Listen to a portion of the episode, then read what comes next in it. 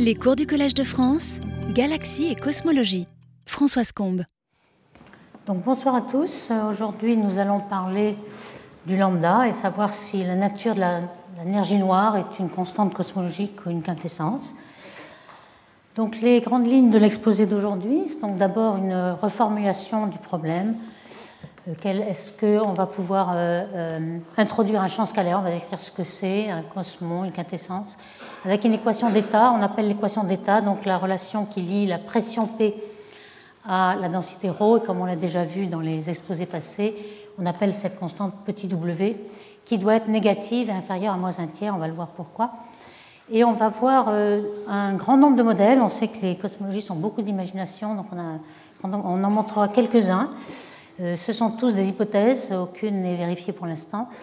Et on va essayer aussi de euh, savoir si parmi toute cette euh, fantasmerie de modèles, on peut avoir quelque chose de générique, des types de modèles, et si on pourrait avoir des contraintes observationnelles et déterminer, discriminer entre tous ces modèles. Donc déjà, l'énergie du vide. Pourquoi a-t-elle une pression négative? Cette petite euh, animation avec un piston euh, arrive à faire bien comprendre en fait ce que c'est. L'énergie du vide, comme vous le savez, c'est euh, lorsqu'on n'a rien du tout, aucune excitation des champs quantiques, mais on sait que le point zéro de toutes ces excitations n'est pas nul. Il y a une petite énergie sous-jacente qui se manifeste par des créations et annihilations de particules virtuelles qui existent pendant très très peu de temps, mais qui sont compatibles avec la quantique. Donc cette énergie-là, en fait, ne dépend d'aucun euh, nombre, c'est une constante. Donc si euh, vous tirez ce piston, on voit bien que vous avez de plus en plus d'énergie, cette énergie est proportionnelle au volume. Donc il faut évidemment avoir une force positive pour euh, avoir plus d'énergie. Donc on voit bien que c'est contraire à ce qu'on connaît de tous les gaz. Si vous aviez un gaz parfait à l'intérieur de, de, cette, ce volume-là, et évidemment à l'extérieur vous avez un vide complètement parfait, euh, vous savez qu'un gaz a une certaine pression et pousse le piston. Donc ce serait plutôt le contraire, vous gagnerez une énergie. Donc on voit bien pourquoi on a quelque chose qui est négatif et donc une pression négative qui sera égale à par exemple moins ρC2. Et si euh, on, regarde un petit peu les équations de Friedman, qu'on a déjà décrites dans les précédents épisodes, euh, on sait que l'accélération de l'expansion, alors petit a c'est le rayon caractéristique de l'univers, par convention a égale 1 aujourd'hui, ensuite A est beaucoup plus petit autrefois, et A seconde, c'est l'accélération, c'est la dérivée seconde. Et normalement, jusqu'à 1998, euh, où on pensait qu'il n'y avait que de la matière aujourd'hui, euh, P serait nul pour de la matière, et on avait un terme ρ, une densité positive, donc toujours une décélération, comme vous le voyez. Et lorsqu'en 1998, on a détecté par les supernovae que euh, l'expansion de l'univers était accélérée, il a fallu bien euh, se contraindre au fait que ce terme-là finalement est positif et négatif, pardon, le tout est positif, et donc P est fortement négatif, mais surtout P sur O doit être inférieur à moins un tiers, de manière à ce que tout ce terme-là soit négatif, d'où euh, la condition que W soit inférieur à moins un tiers. Donc c'est ce problème-là euh, que l'on voudrait régler. Alors évidemment, cette énergie du vide, on a bien envie de dire, bon, mais c'est ça, c'est l'énergie du vide qui, provoquerait cette euh, accélération de l'expansion. Et on se, on se, heurte tout de suite à un problème d'ordre de grandeur, comme vous le savez. Si on essaie euh, de sommer tous les degrés de liberté, toutes les énergies possibles dans tous les champs quantiques, jusqu'à une certaine, euh, une certaine énergie, alors là on parle de K qui est 1 sur lambda, l'impulsion si vous voulez, et on ne sait pas exactement jusqu'où on va sommer ces, ces grandeurs, mais une une sommation naturelle serait de s'arrêter à la masse de Planck, à l'échelle de Planck, à l'échelle où euh, la masse de Planck c'est au carré euh, h bar c sur g, donc c'est quelque chose qui, euh, lorsque on arrive à cette échelle-là, même la gravité devient quantique. On aurait des fluctuations de, de, de la métrique, une fluctuation de l'espace. Si une masse était concentrée dans ce petit espace, on aurait un trou noir pratiquement. Donc on sait qu'on a une limite euh, à cette échelle de Planck, donc ce serait une échelle naturelle pour arrêter, et à ce moment-là, on trouverait une intégration, euh, l'intégration donnerait une énergie énorme.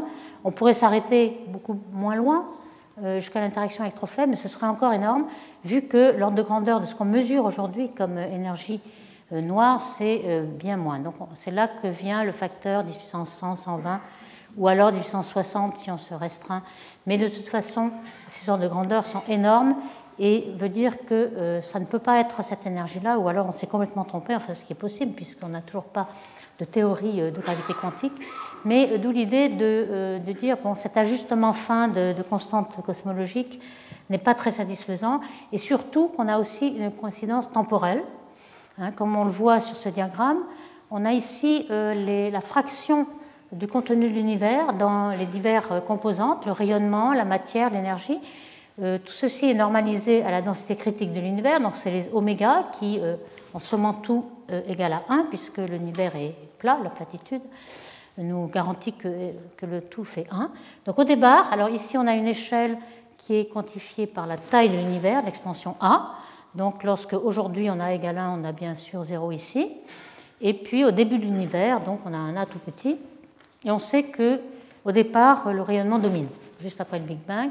Et ensuite, on a une équivalence matière-rayonnement, environ à z égale 4000 ou 60 000 ans après le Big Bang, puisque euh, le rayonnement décroît comme euh, la taille moins 4, alors que euh, la matière s'étend au cube. Donc on sait que dans la plupart du temps de l'univers, on est dominé par la matière, et seulement maintenant, et c'est ça la coïncidence temporelle, seulement maintenant, alors quand on dit maintenant, ça veut dire que les deux tiers de l'âge de l'univers serait dominé par la matière, et puis le, dernier tiers, euh, l'énergie se réveille et va ensuite atteindre 1. Donc cette coïncidence est quand même curieuse. si on la trace en dérivée, c'est encore plus frappant, hein, puisque euh, jusqu'à aujourd'hui, euh, oméga lambda, donc l'énergie noire, serait constante, donc sa dérivée serait nulle, jusqu'à très récemment. Et puis, dans le futur, elle sera égale à 1, donc aussi dérivée nulle. Donc on a seulement aujourd'hui cette dérivée euh, de d oméga sur, euh, sur l'accélération euh, vraiment très forte aujourd'hui. Alors ces coïncidences, il y a longtemps qu'on essaie de s'en prémunir, c'est-à-dire on savait très bien qu'avant Copernic, la Terre était au, centre du système solaire, on était toujours au centre de quelque chose. Par exemple, le système solaire n'est pas au centre de la galaxie, on le sait, est au bord. Notre galaxie n'est pas au centre de l'univers et on pense que même temporellement, on, pas, on ne vit pas dans une époque particulière. Il n'y a aucune raison qu'on euh, se trouve maintenant à une coïncidence. Donc, euh, c'est cette coïncidence qu'on aimerait lever et éclaircir. Donc, il y a deux grandes pistes pour résoudre ce problème. Alors, quand on regarde l'équation d'Einstein qui nous dit que la géométrie de l'univers, la géométrie de l'espace, qui est ici par le tenseur de Riemann, la constante R de Ricci, la courbure, etc. Et puis à droite, vous avez le contenu de l'univers qui justement contrôle la géométrie, le tenseur énergie-impulsion qui contient toute la matière, toute l'énergie. Donc ici, on doit rajouter quelque chose. On se demande si on faut le rajouter à droite ou à gauche. Hein. Si c'était à gauche, ce serait une modification de la gravité. On jouerait sur l'espace et sur la, la loi de gravité. Et puis si c'est à droite, on rajoute un composant, une matière. Donc c'est cette solution qu'on va décrire aujourd'hui avec la quintessence. On va rajouter quelque chose, une énergie noire. Et puis la semaine prochaine, on parlera de toutes les autres euh, euh, théories de gravité modifiée où on modifie justement euh, le Ricci, etc. Alors parfois, on rajoute un champ scalaire, que ce soit d'un côté ou de l'autre, ça se ressemble un peu, mais tout de même, il y a de grandes tendances. Donc on va essayer de, de parler de cette première solution.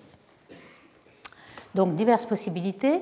Comme on voit, on sait qu'on euh, a déjà éliminé la constante cosmologique, qui est le modèle standard en quelque sorte, mais on, se demande pourquoi c'est moins 1 et pourquoi maintenant. Donc là, on préfère penser qu'il faut mieux rajouter quelque chose de dynamique. Cette constante, ça veut dire quoi? Ça veut dire une constante dans le temps. Par exemple, avec le redshift ou avec l'accélération petit a, euh, on préfère rajouter un composant euh, nouveau qui pourrait être dynamique, c'est-à-dire qui varierait en fonction du temps. Donc on pourrait avoir n'importe quel fluide, un, champ avec un, champ phi, un champ scalaire, du moment que la pression vérifie cette équation d'état, euh, W négatif est inférieur à moins un tiers, de manière à avoir l'accélération de l'expansion. Donc le plus simple, un potentiel V de phi, on ne sait pas exactement quelle est la forme de ce V de phi, mais ça pourrait être euh, ce type euh, ici, quelque chose qui. Alors la condition, c'est que P soit très fortement négatif, comme on a vu. Donc on a la pression P qui est égale à ce terme d'énergie cinétique. Euh, toutes les dérivées par rapport au temps sont des points. Hein, donc phi point l'énergie cinétique, l'énergie potentielle. P, ce serait 1 demi de phi moins V. V est toujours positif ici. Donc il faut que l'énergie cinétique soit très faible pour que la pression soit très négative. Donc ça veut dire que phi doit être, on doit euh, être lentement variable et on doit parcourir ce potentiel de façon très lente. Et c'est ça la grande condition. Sinon, on ne pourrait jamais euh, représenter une accélération de l'expansion. Et la densité est la somme énergie cinétique plus potentiel. D'où on a aussi les, la condition d'équation de conservation euh, qui arrive à cette équation de Klein-Gordon, qui est l'équation de Schrödinger donc en physique quantique relativiste. Donc ici, on voit qu'on a la dérivée seconde un potentiel V'. Alors le prime, c'est la dérivée par rapport à phi, hein, distingué par rapport au temps ici. Et on a un terme qui est un petit peu de freinage. Si vous voulez, si V était autour d'un minimum de potentiel, on pourrait dire qu'il s'agit d'une parabole en phi 2. Donc on aurait un petit peu un, oscillateur harmonique avec un, terme de freinage ici. Alors l'équation d'état, on a vu que euh, W c'était P sur ρ. On a vu la définition ici de P et de ρ, donc il suffit de faire le rapport. Euh, on voit que c'est relativement simple. Euh, si on le trace en fonction d'une variable V sur l'énergie cinétique, hein, ici par exemple x, on voit que ça va être 1 moins x sur 1 plus x. Finalement, c'est une, hyperbole. Euh, on voit que si le terme ici x tend vers moins 1, on a une infinité, donc une des hyperboles sera x égale moins 1. Et si v tend vers l'infini, on voit bien que ça fait moins 1 aussi. Donc la deuxième hyperbole, c'est aussi euh, moins 1 et moins 1 dans les deux coordonnées de l'axe. Alors ce qui nous intéresse dans cette courbe, là, cette hyperbole, c'est euh, les parties négatives. On a vu que W devait être inférieur à moins 1 tiers et jusqu'à moins 1. Donc ce n'est que cette partie-là qui nous intéresse.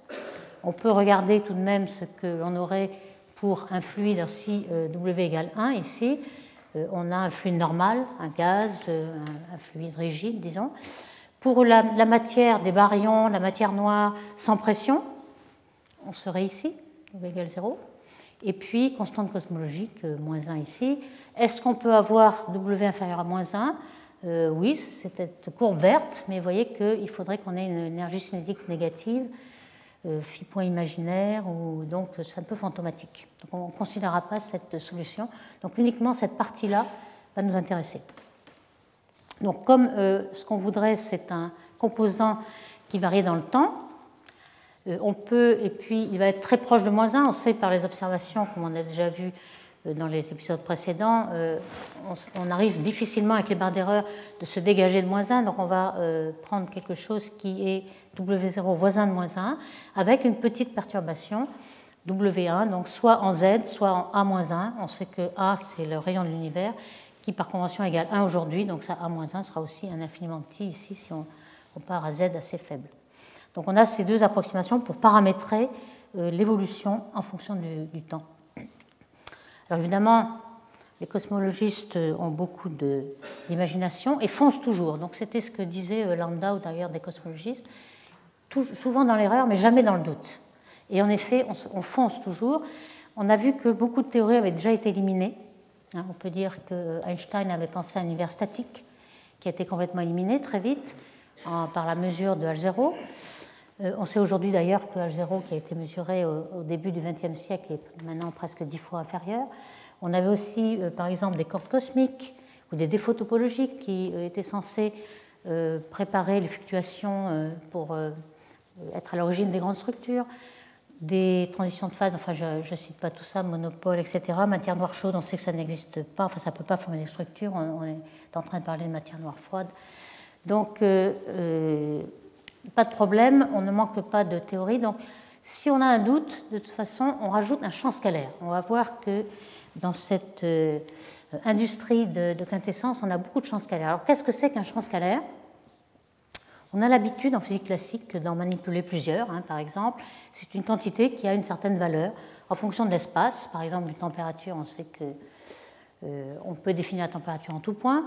Euh, pour les forces, euh, c'est plutôt un champ vectoriel de force, mais si elle dérive d'un potentiel, par exemple pour la, gravité de Newton, on a une force newtonienne qui dérive du potentiel V de R de Newton pour le champ électromagnétique, etc. Donc pour ces champs-là, en classique, on est habitué.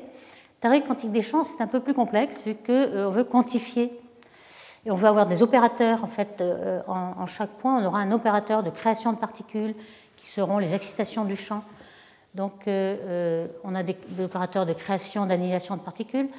ici, pour scalaire, ça veut dire que le spin est nul. Donc il n'y a pas beaucoup d'exemples dans le modèle standard de champ scalaire. Il y en a un qui a été confirmé en 2012 par la, découverte du boson de Higgs. Ce boson de Higgs, ça correspond à un champ. Il y a aussi une dualité en quelque sorte entre le champ et la particule, qui est l'excitation de ce champ. Euh, donc il y a le boson de Higgs qui, a ce spin 0. Euh, les autres bosons du modèle standard, euh, ils n'ont pas un spin 0. Il y a le photon qui a un spin 1. Le graviton, s'il existe, c'est plutôt un tenseur, donc un spin 2. Et puis toutes les particules, les fermions, etc., sont des spins 1,5. Donc on n'a pas beaucoup d'exemples de, champ scalaire. Le champ de Higgs en est un. Et on sait qu'il euh, a une très très grande importance car euh, il donne de la masse aux particules. C'est-à-dire que chaque particule qui interagit avec ce champ, si elle a une forte interaction, elle aura une forte masse. En fait, en quelque sorte, l'interaction avec ce champ crée une inertie aux particules, comme un freinage ou une friction, si on peut s'imaginer. Donc, c'est euh, par exemple le photon qui n'a pas de masse, il n'interagit pas du tout avec ce Higgs, c'est ça la théorie du modèle standard et euh, tous les fermions interagissent. Et plus on interagit, plus on a une masse assez élevée. Alors ce champ de X, il a une masse lui-même, et cette masse est obtenue par cette brisure de symétrie que l'on a euh, coutume de représenter par des petits diagrammes euh, qui font bien comprendre ce qui se passe en fait. Lorsqu'on est à très très forte énergie, on a parfaite symétrie, le champ a un minimum pour la valeur zéro champ, donc c'est tout à fait ordonné, etc. Il arrive, lorsqu'on se refroidit, c'est un peu la même chose pour les transitions de phase, de ferromagnétique ou de, de surfusion, etc., de liquide. On a tout d'un coup une brisure et donc euh, une position d'équilibre qui se produit pour une valeur non nulle du champ. Donc ça, on peut l'imaginer à, deux dimensions, hein, c'est une coupe. Et on a une valeur ici qui est très très forte pour le champ de X. On aurait pu se demander, est-ce qu'on ne peut pas se servir de ce champ de X qui au moins existe? Euh, pas du tout, parce que euh, la masse du champ de Higgs est très très forte. Hein. Comme vous savez, 125 euh, GeV, par exemple, c'est-à-dire bien plus que la masse du proton. Et nous, ce qu'on cherche, c'est un champ avec une très très très faible masse. Alors, les caractéristiques d'un champ scalaire, on peut le faire dériver d'une action. Donc, l'action, on va minimiser cette action, trouver le Lagrangien ici, fonction de l'énergie cinétique et potentielle. Euh, ce qu'il faut voir, c'est que ce champ scalaire euh, ne va pas euh, s'effondrer sous effet de sa propre interaction. La, la, propagation de ce champ est à la vitesse de la lumière. Contrairement à la matière, par exemple, les baryons, la matière noire, qui vont former des structures, l'énergie noire, elle, elle va être constante partout. Ça, c'est une vue d'artiste de l'énergie noire, c'est pratiquement constant. Il pourrait y avoir quelques petites fluctuations, ce qui est représenté dans cette image, mais euh, elles ne s'effondrent pas du tout. Donc c'est un, champ euh, constant partout, et si on met l'équation dans, l'espace de Fourier, avec le champ phi qui la transformé de Fourier, on voit que c'est ce terme-là qui domine. Il y a vraiment une onde acoustique euh, et quelque chose qui n'est pas instable. Alors est-ce qu'on peut créer des, champs scalaires comme on le veut Est-ce qu'il n'y a pas de contraintes? En fait, si, il y a beaucoup, beaucoup de contraintes. Et il y en a des contraintes qui ont disons, trait à la masse et à l'interaction qu'on peut avoir avec les autres, avec les autres champs. Alors, par exemple, euh, la quintessence, on aurait une particule correspondante qu'on va appeler cosmon, pour ne pas distinguer entre plusieurs modèles. Euh, euh, dans, dans, la théorie des champs quantiques, on n'a jamais une particule complètement nue. Elle va interagir avec tous les autres champs et avec, par exemple, les particules virtuelles qui sont dans le, dans le bit quantique. Ici, on a représenté un petit schéma, un petit cartoon de cet effet. Donc euh, euh, cette particule va interagir et va avoir une certaine masse. Et c'est cette masse qui va être contrainte dans, les observations. Par exemple, euh, donc ici, on a cette masse qui est faite de toutes les interactions ici, sauf s'il y avait symétrie. Pour les particules stables connues, elles sont en effet assez peu massives y a des symétries. Et on sait que plus la masse correspondante au champ est très forte, plus la, le, champ est parcouru de façon très très rapide. On avait vu qu'il fallait euh, parcourir le champ de façon très très molle, très lente, pour que justement l'énergie cinétique soit très faible et que la pression soit très fortement négative. Donc ce n'est pas du tout ce que nous voulons. Nous voulons une pente douce, quelque chose de très très peu massif. Alors la masse à laquelle on voudrait euh, tendre, c'est une masse très faible qu'on a vu. L'énergie euh, noire que l'on mesure aujourd'hui correspond à peu près à cette énergie, 10-33 eV ou 10-60 fois la masse de Planck. La masse de Planck, c'est 10-8 kg. Hein. donc vous avez 10-68 kg pour donner une ordre de grandeur avec des quantités concrètes. Et puis, donc, il y a une contrainte sur la masse, il y a une contrainte sur les interactions, puisque ce, ce, champ va interagir avec le champ électromagnétique, par exemple des gamma, et d'autres champs. Il va pas on espère qu'il va peut-être pas interagir beaucoup avec la matière, les baryons, sinon on aurait une cinquième force qu'on va essayer de mesurer. Et dans les laboratoires, on sait qu'on a déjà des contraintes sur cette euh, cinquième force. Par exemple, les expériences qui essaient de mesurer la force de Casimir ont déjà montré qu'il n'y avait pas de cinquième force à 10-5 près ou à une certaine limite près. On a des contraintes. Donc ce qu'on voudrait aussi, c'est euh, ajuster ce champ pour qu'il y ait euh, des interactions assez faibles avec le reste euh, et aussi pour vérifier la variation des constantes que l'on prédit s'il y, a cette cinquième force. Alors la solution serait peut-être d'une symétrie brisée très légèrement. ici, j'ai représenté un potentiel qui est sinusoïdal un petit peu, donc on a un potentiel qui devient minimum ici. Cela correspond en fait à ce qu'on appelle un boson de Nambu-Goldstone, les premiers qui l'ont trouvé. Et ce qui est intéressant, c'est que ce sont des physiciens qui ne sont pas dans ce domaine-là, mais plutôt dans, le modèle de la matière condensée, qui ont euh, eu recours à ce boson, euh, qui, dans, les superconducteurs ou dans les, fluides, les phonons, etc., ont exactement un spin zéro, donc c'est vraiment un champ scalaire, et de masse complètement nulle. Donc pour l'appliquer à, à, notre problème, qui a une masse légèrement positive, non pas nulle, mais très très faible, on l'appelle pseudo, pseudo-boson. Euh, puisque le vrai boson serait une masse complètement nulle. Donc on a une petite masse, mais qui ressemble beaucoup à ça, parce que le potentiel de, de sinusoïdal aurait des, oscillations, des oscillations quantiques autour du minimum. Donc les contraintes observationnelles, s'il y a euh, justement interaction de la quintessence avec les champs électromagnétiques, sont euh, par exemple ce phénomène de biréfringence. Qu'est-ce que ça veut dire? Ça veut dire que le, si la le photon se déplace dans un champ, euh, tout le vide est, occupé par ce champ euh, que l'on suppose, le champ de quintessence, à ce moment-là, euh, dans sa trajectoire, le photon va avoir sa polarisation qui tourne. C'est-à-dire qu'on aura la position droite et les verticales horizontales n'aura pas le même, le même trajet, et donc on aura cette rotation. Alors ça, c'est très intéressant parce qu'en effet, ça a été mesuré par WMAP, les mesures, les satellites qui mesurent le, fond micro-ondes cosmologiques. Et puis aussi, euh, ce n'est pas du tout la même dépendance en fréquence que l'on peut avoir lorsqu'on a cette rotation euh, de la polarisation due à la traversée d'un photon par euh, un plasma, par exemple. Si on traverse un plasma avec des particules chargées, on a une forte rotation qu'on appelle la rotation Faraday, et qui a une dépendance en, en fréquence, en nu au carré, qui est très bien connue. Et donc on peut faire la différence euh, par exemple, Planck avait un grand nombre de, fréquences et on peut faire la différence. Normalement, cette biréfringence ne devrait pas dépendre de la fréquence ou alors avec une dépendance en fréquence très différente de euh, l'effet du plasma. Donc cette limite a été donnée récemment par Planck 2015. Euh, tout le trajet à partir de la dernière surface de diffusion, c'est-à-dire 400 millions après le Big Bang, la, la, surface à partir de laquelle on reçoit le photon micro-ondes, euh, la rotation ne serait inférieure à 2 degrés, ce qui est vraiment très peu. Donc ça nous donne une idée de l'interaction de cette quintessence supposée avec euh, le champ électromagnétique, par exemple. Il y a aussi d'autres, pas seulement les, photons micro-ondes, mais les, astres qui sont à, grand redshift, par exemple les radiogalaxies ou les sursauts gamma. On a détecté des sursauts gamma à, à des redshifts z égale 8, par exemple, qui sont des contraintes intéressantes euh, récemment dans ce papier, Galaberni et al., font le point sur toutes les contraintes que l'on a sur cette biréfringence. Il y a le problème de la masse, hein, de est-ce que la masse varie?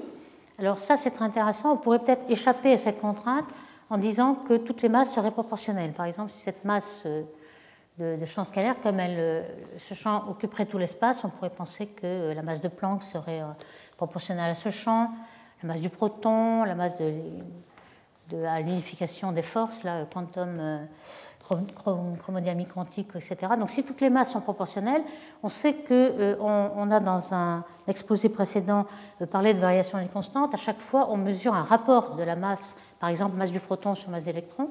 On a pu montrer qu'au début de l'univers, on avait une contrainte de cette variation sur le rapport de 10-7, par exemple. Dans la galaxie, dans l'espace et dans le temps, elle ne varie pas beaucoup. Mais ce ne sont que des rapports. Donc si toutes ces masses sont proportionnelles, on ne pourrait pas le voir. Donc ce serait une contrainte un petit peu moins forte.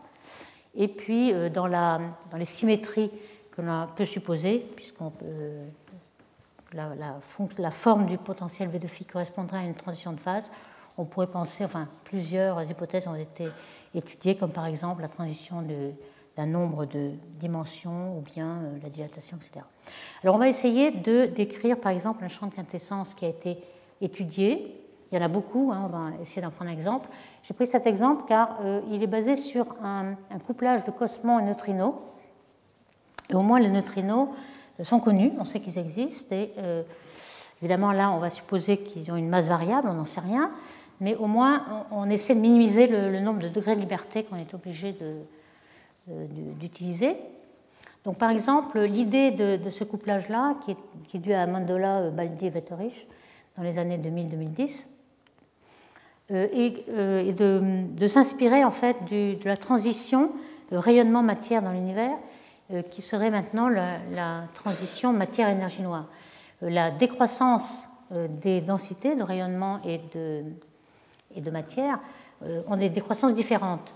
Donc on, peut penser qu'il y aurait une autre matière, donc quintessence avec neutrinos, qui varierait de façon différente, non pas à moins 3, mais à 3, à 1 moins epsilon, de manière à ce qu'on rattrape à un moment donné il y ait une coïncidence quelque part, mettons il y a 5 euh, milliards d'années, c'est-à-dire z égale 0,5, et on, expliquerait au moins pourquoi cette euh, énergie noire apparaîtrait maintenant. Et on pense que euh, ensuite, avec ce couplage, il pourrait y avoir une tendance vers une constante. il y a très souvent dans ces solutions, dans ces modèles supposés, on se sert d'un ce qu'on appelle un attracteur ou un tracker en fait en anglais, qui est plutôt c'est quelque chose qu'on se sert beaucoup dans le système dynamique où quelles que soient les conditions initiales, euh, la condition finale est la même. C'est ce qu'on appelle attracteur avec un point fixe. Ici, ce n'est pas tout à fait un point fixe, c'est une, un comportement de solution qui s'approche toujours du même comportement sans même point fixe. Donc on va appeler ça le tracker.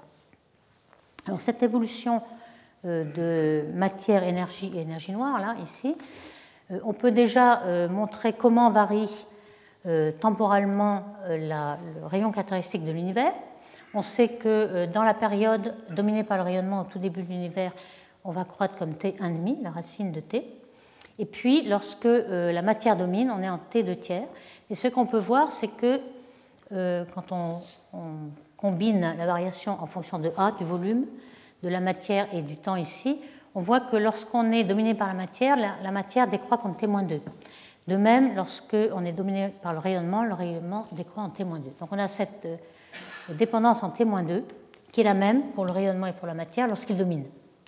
On va penser que peut-être l'énergie pourrait faire la même chose. Alors ici, les neutrinos, au départ, ils n'ont pratiquement pas de masse, ils sont ultra relativistes, ils se comportent un peu comme les photons, et puis ensuite, ils acquéreraient de la masse par interaction avec la quintessence, le cosmon, et tendraient vers moins 1. Donc c'est ça l'hypothèse de ce modèle. Euh, epsilon n'est pas forcément très petit, il peut être assez grand. Et euh, le problème qu'on a là, c'est euh, de savoir si les neutrinos, qui normalement ont une certaine pression positive, euh, dans le modèle CDM, on sait très bien que ces neutrinos empêchent la formation des petites structures, car ils ont beaucoup de pression, et jusqu'à leur libre parcours moyen, ils empêchent la matière de se, de se, condenser. Donc on aimerait savoir si le couplage entre neutrinos et les cosmons, les fameuses particules de la quintessence, pourrait justement supprimer euh, ce caractère où les neutrinos sont trop relativistes et empêchent de former les structures. Et c'est justement ce, ce, point auquel euh, ce modèle s'attaque. Alors il faut dire que le cosmon, on l'avait déjà dit, a une masse pratiquement négligeable ici. Il est aussi égal à euh, la constante de Hubble. Hein, on va voir s'il si, croît avec la constante de Hubble ou non. Alors pourquoi, pourquoi les neutrinos? En fait, les neutrinos n'ont pas du tout le même couplage que les autres. Les neutrinos, d'abord, euh, ils, ne sont pas chargés, donc ils n'interagissent pratiquement pas avec euh, l'électromagnétisme, mais seulement avec la force faible. On sait qu'un neutrino traverse la Terre sans problème. Euh, par contre, on pourrait avoir un, couplage neutrino-cosmon. On n'en sait rien puisque le neutrino on connaît mal, mais ce serait ce qui serait intéressant ici, c'est qu'on n'aurait pas de contrainte dans le système solaire avec une cinquième force. Par exemple, on, pense que le cosmon et les baryons, les, forces euh, électromagnétique ne va pas interagir. Par, contre, avec les neutrinos, ce serait possible. Alors, ces neutrinos, on sait qu'ils ont une petite masse parce qu'ils sont trois et on a vu qu'ils oscillaient entre les trois formes, électronique, myonique et théonique. Mais ils n'acquièrent pas de la masse avec le même principe que les autres fermions. Les, le, comme ils n'interagissent pas avec le champ de X, on pense qu'il y a un mécanisme de, euh, bascule, en fait, de, cisaillement, et on va voir comment ils, acquièrent cette masse. En fait, on connaît très peu de choses sur la masse des neutrinos. Euh, on, sait, on a juste détecté qu'il y avait d'oscillations entre les trois neutrinos et que ça ne pouvait se faire que s'ils avaient une petite masse. Euh, déjà, il y avait le, problème des neutrinos solaires, où on, a on détectait que les neutrinos électroniques et on a détecté trois fois moins en fait, simplement parce que les deux tiers du temps ils étaient sous notre forme.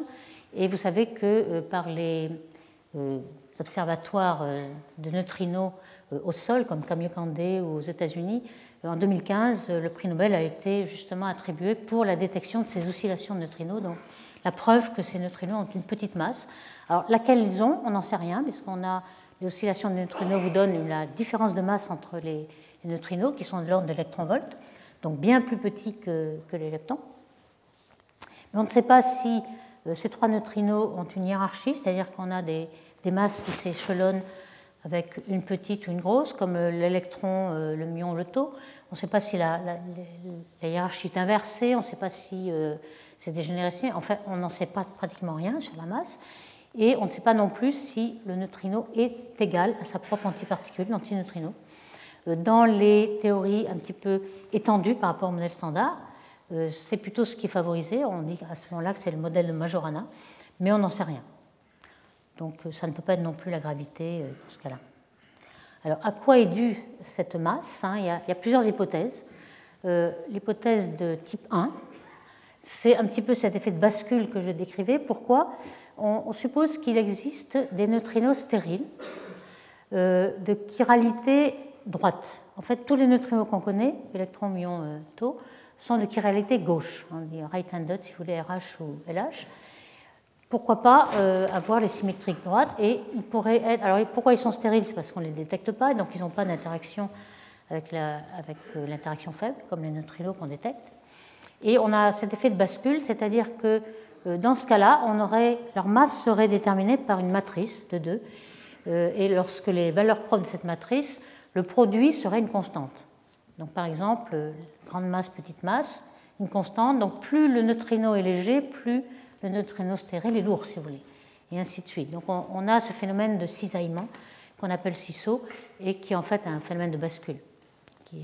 Alors, une deuxième hypothèse, il y a peut-être une troisième et une quatrième, j'en dirai pas plus, c'est surtout celle-ci qui est privilégié euh, serait de penser à un triplet de X. Qu'est-ce que c'est ce, triplet En fait, c'est une extension encore du modèle standard. Pour l'instant, on n'a qu'un seul X qui a été détecté. Et donc, j'en parlerai pas, mais il y a peut-être une troisième hypothèse, etc. Donc, je parlerai que de la première. Donc, on va supposer qu'on a des neutrinos euh, massifs.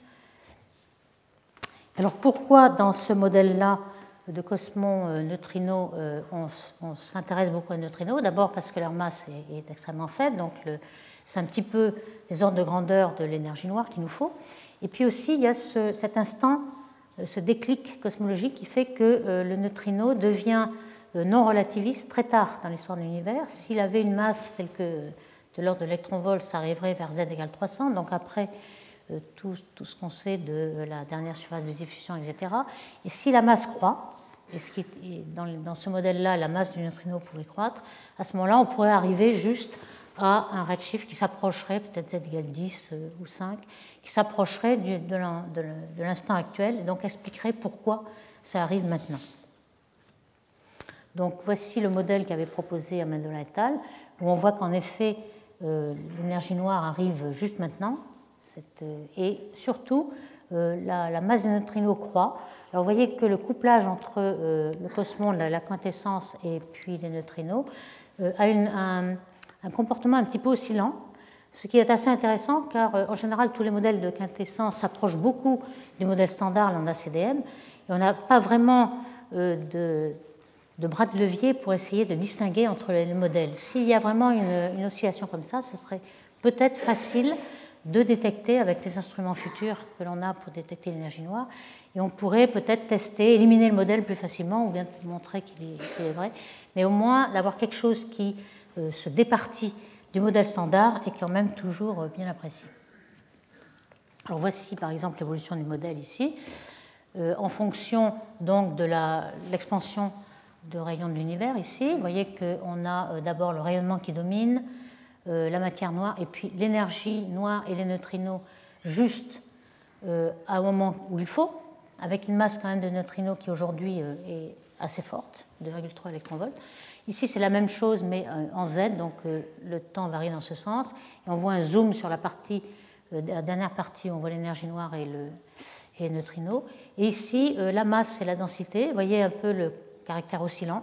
Et finalement, le W, qui en effet commence par 0 et puis arrive à moins 1 aujourd'hui.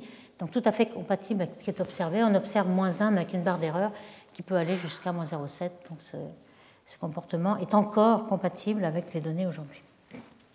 Et on a bien cette dépendance de la densité en T-2, que ce soit ici dominé par la matière, et ensuite un, changement de pente qui permet d'expliquer pourquoi on tend vers une constante euh, à pratiquement égale à 0. Alors, des simulations numériques ont été faites dans ce modèle. Euh, on voit ici euh, un redshift de 1,3, 1,81 euh, la, simulation avec CDM et puis ce que donnent les neutrinos. Le bleu, orange et rouge, c'est une vitesse croissante de la dispersion des neutrinos ici. On voit que ici c'est une petite échelle 10 mégaparsec. Euh, c'est seulement les neutrinos froids qui s'effondrent et qui suivent le CDM ici. Par contre, à plus grande échelle, ici vous avez 40 mégaparsecs, il y a des couches de neutrinos un petit peu plus dispersées euh, et les contrastes des densités moindres. Mais euh, on voit que euh, le principal reproche qui pouvait être fait que les neutrinos ne pourraient pas s'effondrer, une fois qu'ils sont couplés avec la quintessence, du moins dans ce modèle, cela a l'air de former des structures. Un autre simulation, d'ailleurs, Ayeta et al., ont aussi montré que ce couplage cosmon-neutrino pouvait donner des grumeaux. On voit ces, structures ici qui, se comportent un petit peu comme le modèle standard de CDM. Un autre fait dans ce modèle, en fonction du temps, est que euh, le phénomène de back-réaction, dont on a euh, décrit un petit peu les, principes euh, la semaine dernière, c'est-à-dire lorsque le contraste des inhomogénéités est très très fort, on devient très non linéaire, à ce moment-là, cette gravité réagit sur la métrique, sur l'équation d'Einstein ici, et on a quelque chose qui, lorsqu'on a un grand contraste, alors ici au début, le contraste est faible, on n'a aucune différence. Et vous voyez qu'entre euh, l'hypothèse homogène en vert et puis l'hypothèse réelle, le calcul, on a euh, de grandes différences. Donc on a vraiment une forte réaction, back réaction à, à bar shift. Et on voit ici aussi la pression en fonction de l'échelle. Pour les neutrinos tout seuls, on a une pression positive, c'est ce qu'on disait, des particules euh, relativistes au début de l'univers. Pour la, la, quintessence toute seule, une pression négative, et le couplage entre les deux donne une pression qui tend vers zéro. Alors ceci euh, donc, euh, reste ouvert, hein. on verra si les instruments futurs euh, essaient de discriminer entre ces modèles. il y a certains modèles, enfin un grand nombre de modèles qui, qui ont le nom de caméléon, on va voir pourquoi. C'est un petit peu comme cet animal qui, comme vous le savez, se camoufle, a le don de se camoufler lorsqu'il est sur un arbre avec des feuilles vertes, il devient vert, lorsqu'il est sur la neige, il devient blanc, etc. Et donc c'est ce caractère de camouflage que pour euh, qu'on imite, du moins avec cette masse effective du champ scalaire qu'on va rajouter. Alors, euh, lorsque on est en densité forte, l'environnement a une densité forte, la masse effective croît. C'est-à-dire, comme vous le savez, la force qui est la portée de la force qui correspond à un champ de masse donné est inversement proportionnelle à cette masse. Par exemple, le photon a une masse nulle et sa portée est infinie, la portée du champ électromagnétique, des forces électromagnétiques est infinie. Euh, ici, on a, lorsqu'on a une masse plus grande, la portée de la force correspondante serait très petite, et par exemple un millimètre, ce qui permettrait de dire que euh, ce n'est pas détectable, par exemple en laboratoire, lorsqu'on recherche euh, la force de Casimir ou une cinquième force, on ne l'aurait pas détecté. Donc c'est ça qui permet, dans les grandes densités, de camoufler la présence de ce caméléon. À grande échelle, par contre, euh, la masse serait beaucoup plus petite et donc la portée de, la force plus grande. Donc voici par exemple la, la, mise en équation de ce terme-là qui ressort du terme standard. On peut le quantifier par un petit alpha et retrouver ce terme alpha dans la force de, gravité, par exemple. Euh, on a déjà vu dans les expériences de laboratoire qu'on quantifiait un petit peu l'écart à la normale avec cet alpha et un potentiel de Yukawa qui est toujours euh, la paramétrisation standard. Alors, euh, ça, c'est le calcul de Coury et Vellman qui montre qu'en effet, à basse densité, on a un couplage entre le champ tout seul et puis euh, la, densité, on voit que le champ V est proportionnel, enfin c'est linéaire ici dans la densité et dans le champ phi.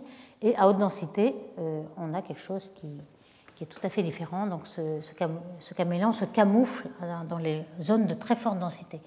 Donc lorsqu'on peut calculer, par exemple en symétrie sphérique, on a un champ de densité très forte, euh, la force est complètement nulle au centre et la seule chose qui compte finalement c'est une coquille externe euh, puisque la densité décroît en fonction du rayon. Donc c'est uniquement dans les parties externes qu'on pourra avoir quelque chose de, sensible. Donc ce calcul est faisable, a été fait par Coury et Bellman, ils ont calculé euh, le potentiel minimum, maximum, etc., de manière à avoir justement l'ordre de grandeur et avoir une contrainte par les, les calculs qu'on a déjà fait en laboratoire.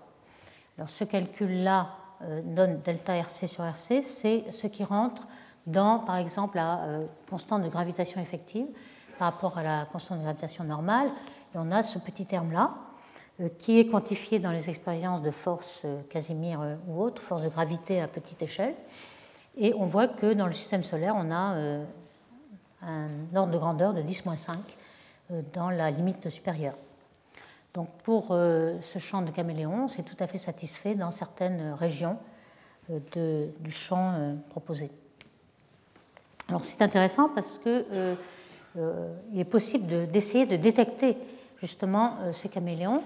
Il y avait déjà des, expériences comme GAMV ici au Fermilab qui avaient été montées non pas pour les caméléons mais pour autre chose, pour les actions qui sont des petites particules de masse qui peuvent être très très faibles et qui a été inventé pour euh, expliquer la violation d'une certaine symétrie de conjugaison et parité.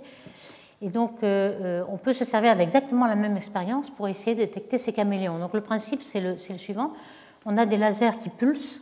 Donc, on a un petit moment où le laser émet, puis ensuite il n'émet plus, puis il réémet ensuite. Et lorsque le laser passe à travers les parois ici, il peut traverser. Lorsqu'il crée un caméléon, le caméléon est piégé, il, pas, euh, il est trop massif pour passer par effet tunnel, donc il est piégé ici. Et il va faire plusieurs réflexions. Et lorsque vous n'avez plus de laser, donc euh, un moment interpulse, si vous voulez, euh, le caméléon pourrait se désintégrer en un photon. Donc si vous détectez un photon à l'interpulse, ça veut dire qu'il y a quelque chose de nouveau. Normalement, s'il n'y a pas de caméléon, vous ne devez pas trouver de, lumière de l'autre côté euh, entre deux pulses laser. Donc si on détecte un pulse, c'est qu'il y a quelque chose, et évidemment, on n'a encore rien détecté euh, pour l'instant. Il y a aussi une, expérience qui a été faite par Bourrage et en 2015, euh, pour, basée sur l'interférence atomique. C'est assez puissant. C'est une petite chambre à vide circulaire petite, 10 hein, cm de, diamètre ici, et euh, un laser. Alors pourquoi on met du vide? On a vu que le caméléon se camoufle à haute densité, donc il faut avoir un vide très poussé, de manière à faire une faible densité, avoir une force, une portée qui est plus grande que dans les endroits denses. Donc euh, il faut déjà avoir un vide poussé.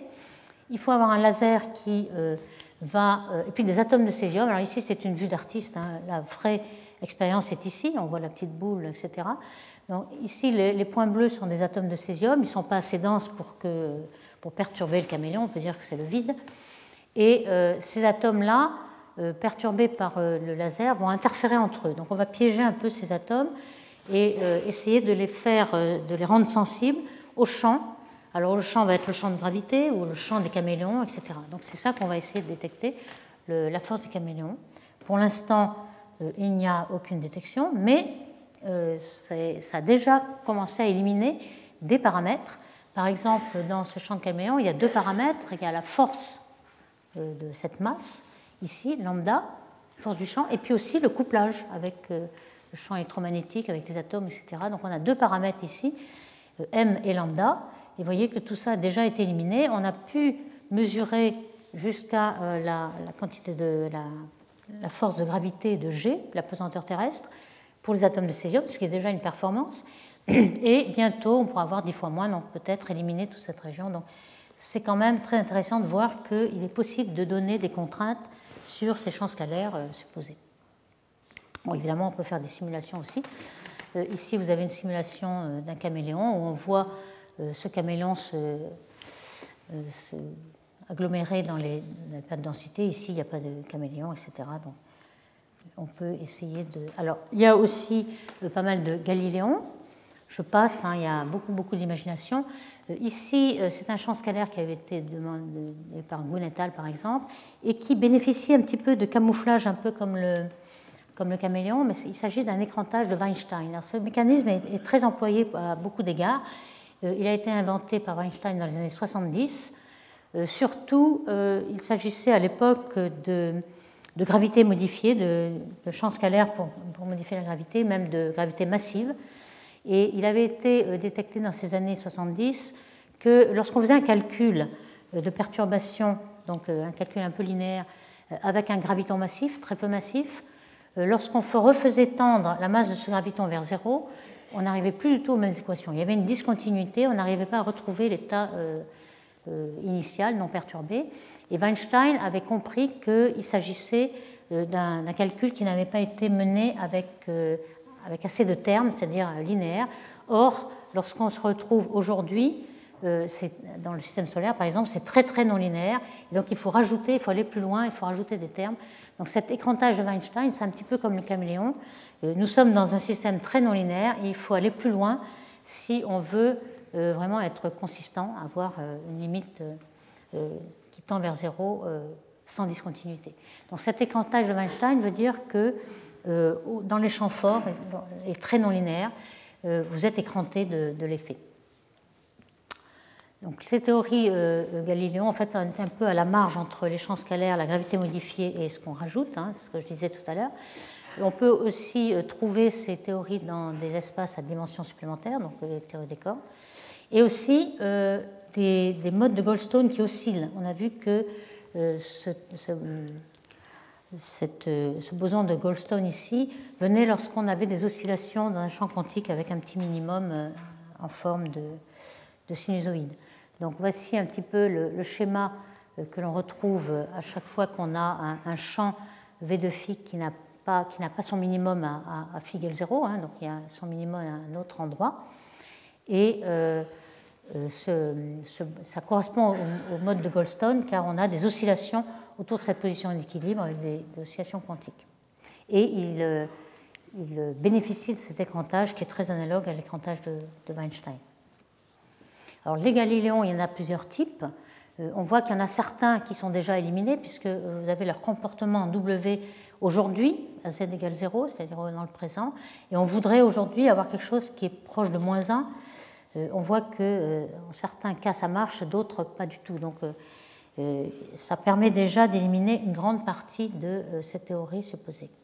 Alors on va essayer de trouver euh, des, schémas types. Hein. Il y a un prototype de quintessence, c'est celui-ci, un, un champ qui décroît très vite vers zéro avec une, loi de puissance. Il faut aussi que l'énergie cinétique soit presque nulle, comme on avait vu. Et on distingue en fait dans, dans, cette, dans ce mécanisme-là deux types de, de comportements. Alors, on en appelle un congélation et l'autre dégel. Ça, vient simplement du fait que ici, vous avez un comportement qui tend vers zéro et qui se gèle dans cette position-là, avec un, W point euh, qui est négatif. Donc, on part d'une certaine valeur non, différente de moins 1. On arrive à moins 1 aujourd'hui, puisque c'est la valeur qu'on mesure. Et les autres, par contre, ont un comportement plus sinusoïdal, plus oscillant. Donc, c'est vraiment dégelé, c'est-à-dire qu'on part de moins 1 et on, on monte avec quelque chose qui est un petit peu au-dessus de moins 1. Donc c'est un petit peu le cas de l'oscillation de Goldstone et du, pseudo-boson de Goldstone. Donc euh, on, distingue les deux par le signe de la dérivée, donc W croît ou décroît en fonction du temps. Voici un petit peu les deux modèles où on a l'espace W et la dérivée de W, et tous ceux qui euh, sont euh, en congélation avec négatif et ici positif. Donc on aimerait distinguer entre ces deux et avoir des instruments qui, puissent distinguer entre les deux. En fait, ils sont, assez voisins. Alors ici, qu'est-ce qui gèle le, le mécanisme lorsque on est dans le terme de congélation, c'est surtout ce freinage. Hein. On avait parlé de cet oscillateur harmonique et ce terme de freinage, ce terme de freinage serait d'autant plus grand en relatif par rapport à B. Donc deux exemples typiques.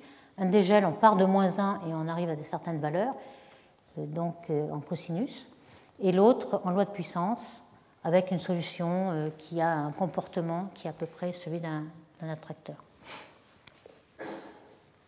Alors, certains modèles ont été classés et on voit ici en bleu des modèles de, congélation, en rouge certains modèles, il y en a une certaine quantité selon les hypothèses.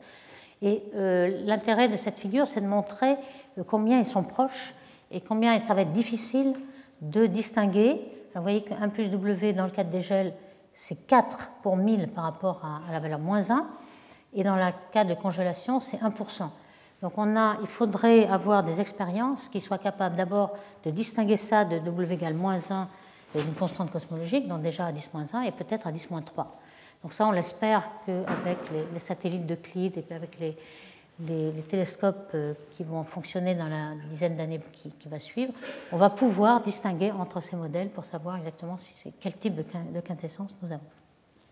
Alors il y a aussi euh, K-essence qui est aussi euh, pas mal développé. Alors quintessence vient du fait qu'on a un cinquième élément, hein, comme vous le savez. Donc on a les baryons, on est sûr, la matière noire exotique comme deuxième, les photons, les neutrinos, ça c'est quatre élément, et le cinquième. Et par analogie, euh, ces euh, modèles qui sont basés surtout sur euh, le terme cinétique, donc kinétique en anglais, on les appelle K-essence. C'est toujours pour donner des noms à tous ces modèles-là. Alors ces modèles ont des comportements différents dans l'ère de rayonnement de matière et de la dernière période. Et on a des solutions aussi d'attracteurs alors, dans la période de rayonnement, ils suivent le rayonnement, en fait, ils ne sont pas gelés, et ensuite ils ne se gèlent que lorsque on passe dans la, densité. Donc, je passe relativement vite ici. Le principe du tracker a été euh, très développé par Zlatev et en 1999, et c'est le principe qui est développé ici en fonction du temps. Vous voyez que, quelles que soient les conditions initiales du le modèle de quintessence que vous imaginez, vous comparez aussi avec le modèle standard lambda CDM, on arrive pratiquement toujours au même comportement en fonction du temps euh, de, cette quintessence et de, la densité d'énergie. Alors ça c'est pour euh, la K-essence, mais pour la quintessence c'est un petit peu la même chose, mais on ne suit pas à partir du début. Vous voyez un petit peu l'indépendance par rapport aux conditions initiales. Ici on a le modèle standard et on a toujours la quintessence qui arrive à regagner la matière euh, au dernier moment. Donc euh, je passe parce que là on, a, va assez vite, donc plusieurs modèles de, de donc je n'ai pas le temps de rentrer dans tous ces détails. Et puis euh, certains sont déjà éliminés. Par exemple, ce modèle de congélation, il tend vers moins 1, c'est vrai, mais quand on regarde bien, il tend vers moins 1 plutôt dans le futur.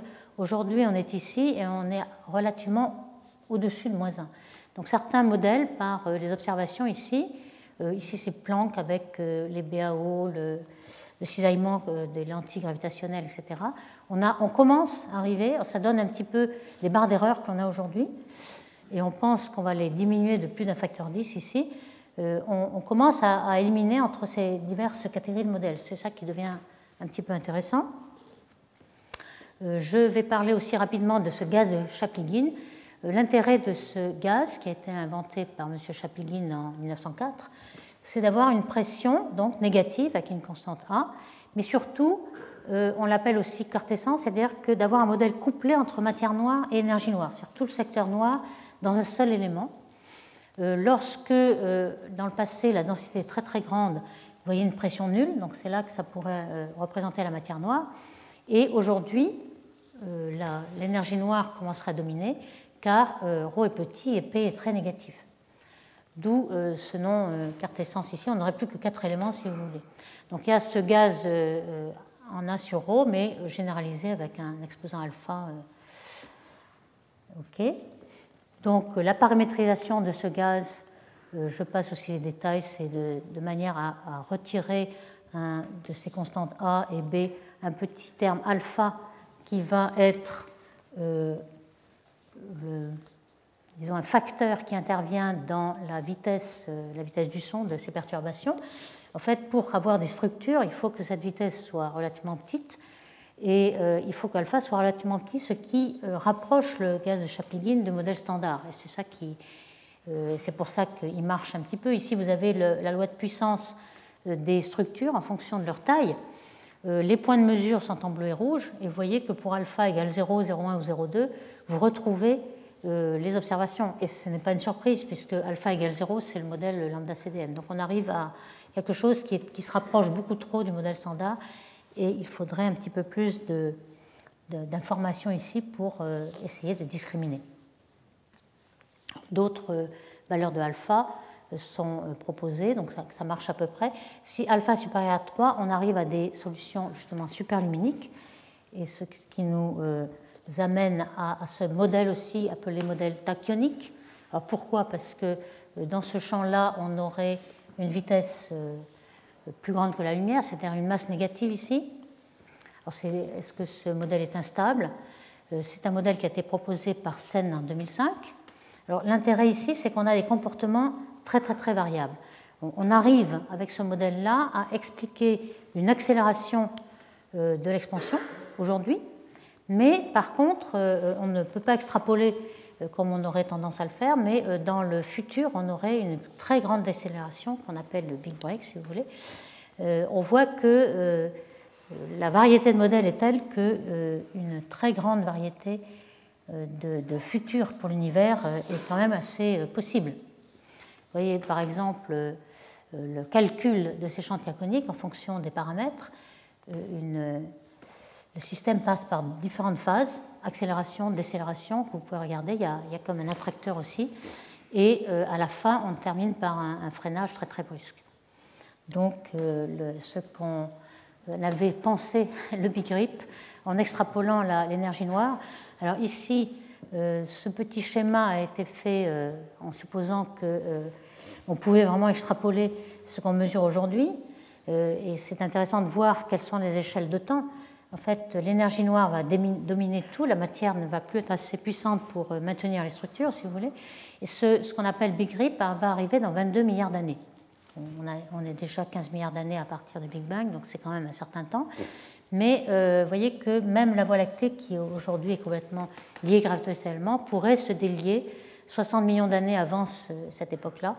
Et puis le système solaire, la Terre, les atomes et, tout le reste. Donc c'est un destin tout à fait euh, noir qui se propage si vraiment euh, on peut extrapoler jusqu'à jusqu'à la fin. Donc en conclusion, je pense qu'une constante cosmologique finalement euh, fait l'économie de beaucoup de moyens. Finalement, c'est pas si euh, c'est peut-être toujours possible, c'est peut-être pas complètement euh, impossible. la valeur de l'énergie du vide, évidemment, est, quand même 60 à 120 ordres de grandeur. Donc, on pense toujours qu'il vaut mieux se poser nul et penser qu'il s'agit d'un champ dynamique et non pas une constante. Mais l'avenir le dira parce que les, instruments vont être capables de mesurer l'écart à, la constante cosmologique. Donc on a vu qu'il y avait deux grands types de solutions, soit euh, un, champ qui va euh, tendre, euh, qui va être gelé, qui va tendre vers moins 1, une congélation ici, ou alors un dégel qui part de moins 1 et qui va avoir une solution un tout petit peu plus variable, sinusoïdale, et qui va croître jusqu'à moins 0,7 aujourd'hui. Donc ce modèle-là correspond bien à cette brisure de symétrie. Donc on, attend dans les euh, dizaines d'années qui viennent euh, ces instruments pour essayer de discriminer entre toutes ces théories. Je vous remercie. Retrouvez tous les contenus du Collège de France sur www.colège-2-france.fr.